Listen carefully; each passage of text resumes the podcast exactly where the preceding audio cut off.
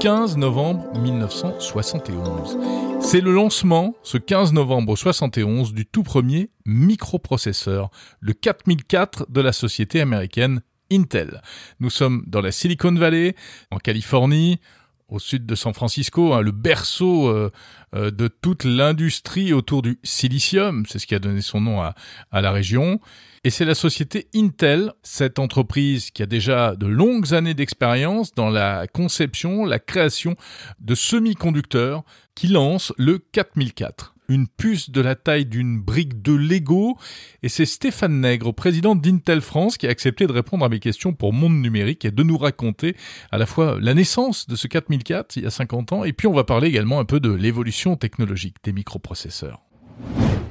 Bonjour Stéphane Nègre. Bonjour. Alors, le 4004, pourquoi est-ce qu'il a été euh, créé et lancé par Intel euh, à, l'époque? Alors, presque par euh, une, de, de, de, la chance ou une inspiration assez géniale d'un de nos, euh, de nos ingénieurs aux États-Unis, euh, Federico Fagin, qui euh, avait une demande d'un fabricant de calculatrices japonais dans les mhm. fins des années 60, on parle de 1969. Euh, les calculatrices étaient extrêmement simples. Hein. C'était des additions, des soustractions, des multiplications, des divisions euh, égales avec euh, un tout petit peu de, de, fonctions supplémentaires, mais, mais, mais pas beaucoup. Euh, ça. Et ce fabricant japonais a fait la demande à Intel d'avoir 12 versions différentes et donc 12, 12 composants spécifiques pour ces 12, ces 12 calculatrices. L'idée de Federico, euh, a été, euh, plutôt que faire 12 composants spécifiques, on va essayer de faire un composant reprogrammable, donc par logiciel, qui pourra répondre euh, aux attentes des 12 calculatrices un petit peu différentes, mais tout ça avec un même composant assez standardisé. Donc la notion de, la notion de microprocesseur commercial tel que l'a voyait Federico était de, de, de, permettre de développer une fois un composant qui par programmation pourrait faire différentes, euh, différentes fonctions et donc euh, répondre à, euh, à, à, des demandes du marché diverses. Oui, donc c'était vraiment pour répondre à un, besoin industriel. Exactement. Hmm. C'était un produit, un produit industriel. Donc le, premier microprocesseur, donc le 4004, c'est en fait le premier microprocesseur standardisé qui a eu une carrière commerciale. Et alors après, euh, il y en a d'autres qui sont restés célèbres, hein, qui découlaient du 4004 et qu'on a commencé. 4004 a été le premier, donc pour les plus euh, les plus férus, euh, c'était un langage de programmation en 4 bits. On est passé au 8 bits avec le 8008, le 8080. Le 8086 est important, le 8086, parce que c'est la, la, version de, du processeur qui a été adoptée par IBM pour en faire l'IBM PC. Euh, et c'est l'IBM PC en 1981, euh, exactement. L'IBM PC qui a euh, été le premier produit de, de grand volume qui permettait aux développeurs de développer pour, pour un nombre de, de, de, produits numériques, donc de PC, qu'on appelait le, le, le, PC extrêmement important, et donc de développer pas uniquement euh, le, marché du matériel, le PC, mais aussi euh, le marché, l'industrie du logiciel, mhm. qui les développeurs visaient euh, et développaient pour, pour IBM PC en 1980. Donc le 80-86 a été important, et c'est lui qui, qui, a été le premier à utiliser le code logiciel, donc les, les, instructions numériques que les développeurs existent, qu'on appelle 80-86 ou X86, ou le langage Intel, d'architecture Intel, qui est toujours utilisé aujourd'hui dans, euh, dans les processeurs les plus récents. Ça continue à se développer. C'est l'affiliation qu'on a aujourd'hui. Exactement. Hein. Il y a plus d'instructions, plus complexes. Les, les, les, microprocesseurs d'aujourd'hui sont mmh. infiniment plus complexes que, que ceux d'il y a 20 ans, 30 ans, 50 ans.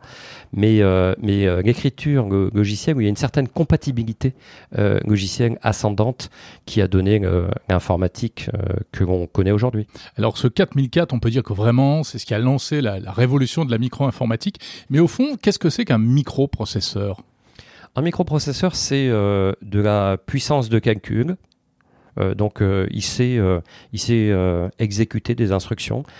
cette puissance de calcul, c'est entre guillemets l'intelligence des produits numériques qui, qui, qui, nous entourent. Si on mm. fait une analogie avec le corps humain, c'est le cerveau des produits numériques qui nous, euh, qui nous entourent. Donc Mhm. euh, ça, ça a beaucoup évolué, parce que maintenant on parle euh, d'intelligence artificielle même.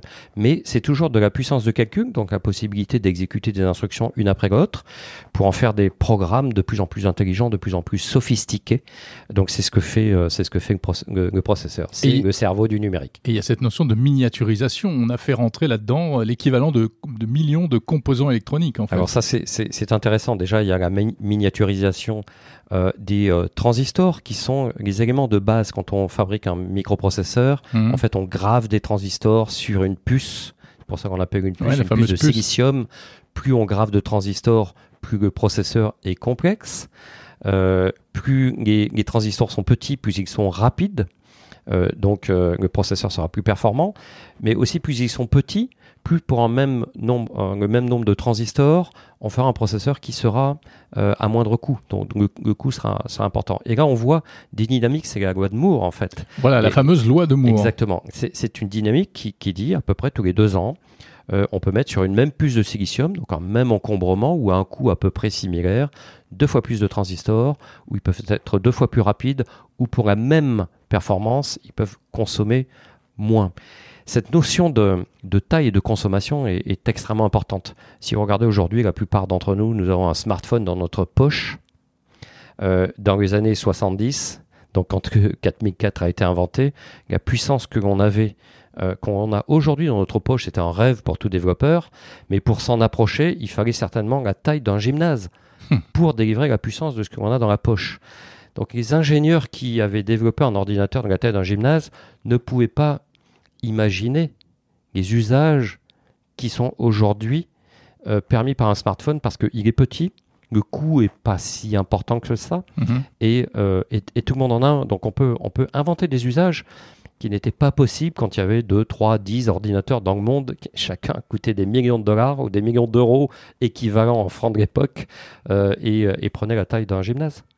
Alors, cette, euh, cette euh, course à la puissance, la loi de Moore, etc., euh, elle ne s'est jamais démentie. On a souvent dit que la loi de Moore s'était terminée, euh, euh, ces règles-là ne s'appliquaient plus, euh, et finalement, euh, Il y a- il y a- elle a la vie longue, hein, elle a la On, vie on- dure. on a, on a vu régulièrement, donc la, la loi de Moore a été édictée dans la- la- le milieu des années 60, donc ça fait plus de, ça fait plus de 50 ans. Mhm. Euh, et régulièrement, euh, on pensait que la loi de Moore était, euh, était en danger parce que obsolète. Euh, physiquement, on n'arrivait plus à réduire la taille des transistors ou augmenter la densité des transistors sur une, sur une, sur une puce de silicium. Mais euh, les ingénieurs étant ce qu'ils sont, et les outils qu'on leur met à leur disposition pour, euh, pour faire de la R&D évoluant au même rythme que eux inventent les nouveaux, les, les nouveaux processeurs, et ben on arrive toujours à repousser euh, ce qu'on pense être la, la- la fin de la loi de Moore. Et aujourd'hui, euh, les composants les plus performants que nous avons sur, euh, sur le marché. Nous, ven- nous venons de lancer la 12e génération de processeurs Core. C'est des milliards de transistors sur une même puce. Souvenez-vous, le 4004, c'était 2300. Mhm. Donc là, on parle de milliards de transistors sur une même puce. Il fonctionnait à 750 kHz. Maintenant, ça fonctionne à 5 GHz. Ça ne veut pas dire grand-chose, mais c'est euh, à peu près 700 fois, euh, 800 fois plus rapide. Euh, donc, c'est euh, des, des milliers de fois plus complexe, 700 fois plus rapide. C'est moins coûteux. Mhm. Donc la, somme de tous ces, euh, tous ces attributs fait en sorte que euh, euh, aujourd'hui on, on innove toujours, on innove toujours dans le semi-conducteur. Euh, le processeur 12e génération en est la preuve, euh, mais on a toujours des perspectives pour innover dans les, euh, dans les années futures. L'un des défis que vous relevez année après année, génération après génération de microprocesseurs, c'est la, la- ce qu'on appelle la finesse de gravure. C'est-à-dire que plus, Exactement. plus c'est fin, plus on met de composants sur une puce, hein, c'est ça? Exactement. Donc, euh, la gravure de silicium, euh, la finesse de gravure per- permet de graver des transistors de plus en plus petits. Le premier microprocesseur euh, était en 10 micromètres, donc ça ne veut pas dire grand-chose. Mhm. Mais euh, On est quoi aujourd'hui? Sur du 7 nanomètres 5 nanomètres euh, on, on est sur différents niveaux de gravure et Ouais. chaque, euh, chaque fabricant a des, euh, un étalonnage un, un petit peu différent, mais globalement, euh, sur le marché, on est 5-7 nanomètres et, 5, 7. et- et on va continuer, euh, on va continuer à Et descendre. vous visez le, le finesse de moins de gravure. 2, hein, c'est ça? Euh, on vise moins de 2, on vise, on vise à se rapprocher, pourquoi pas même du sous-nanomètre, c'est-à-dire 0, quelque chose de, de, nanomètre dans les, dans, dans les années futures. La technologie va le permettre, donc on va, on va certainement y arriver, il faut faire confiance à nos ingénieurs. Ça nécessite un outillage qu'il faut inventer. Mhm. et, et, une des caractéristiques qui, qui laisse à penser que la loi de Moore pouvait s'arrêter, euh, c'était les outils pour graver de, de, manière de plus en plus fine. De plus en plus fine. Euh, mais euh, on, est, on est arrivé avec des, des, rayons lumineux toujours, de, toujours plus fins de pouvoir graver. Et donc, ça nous donne des perspectives de pouvoir continuer à graver sur du silicium de manière de, de manière de plus en plus fine. Mais il y a d'autres euh, opportunités d'entrevoir une informatique complètement révolutionnaire et qui va, qui va continuer euh, de se, de se ah, développer. Vous allez nous emmener sur le quantique, là, non? Exactement.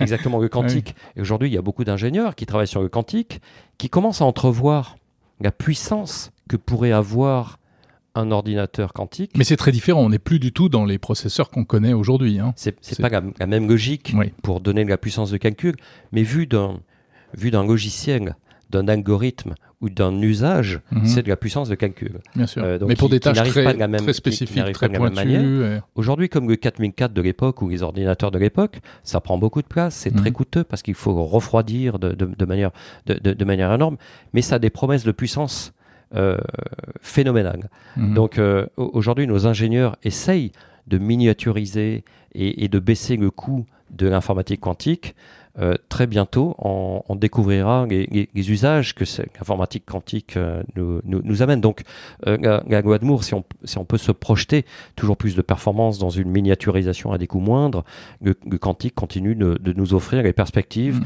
que Federico, quand il a 10 années, le 4004 avait au début des années 70. Merci beaucoup, Stéphane Nègre. Merci.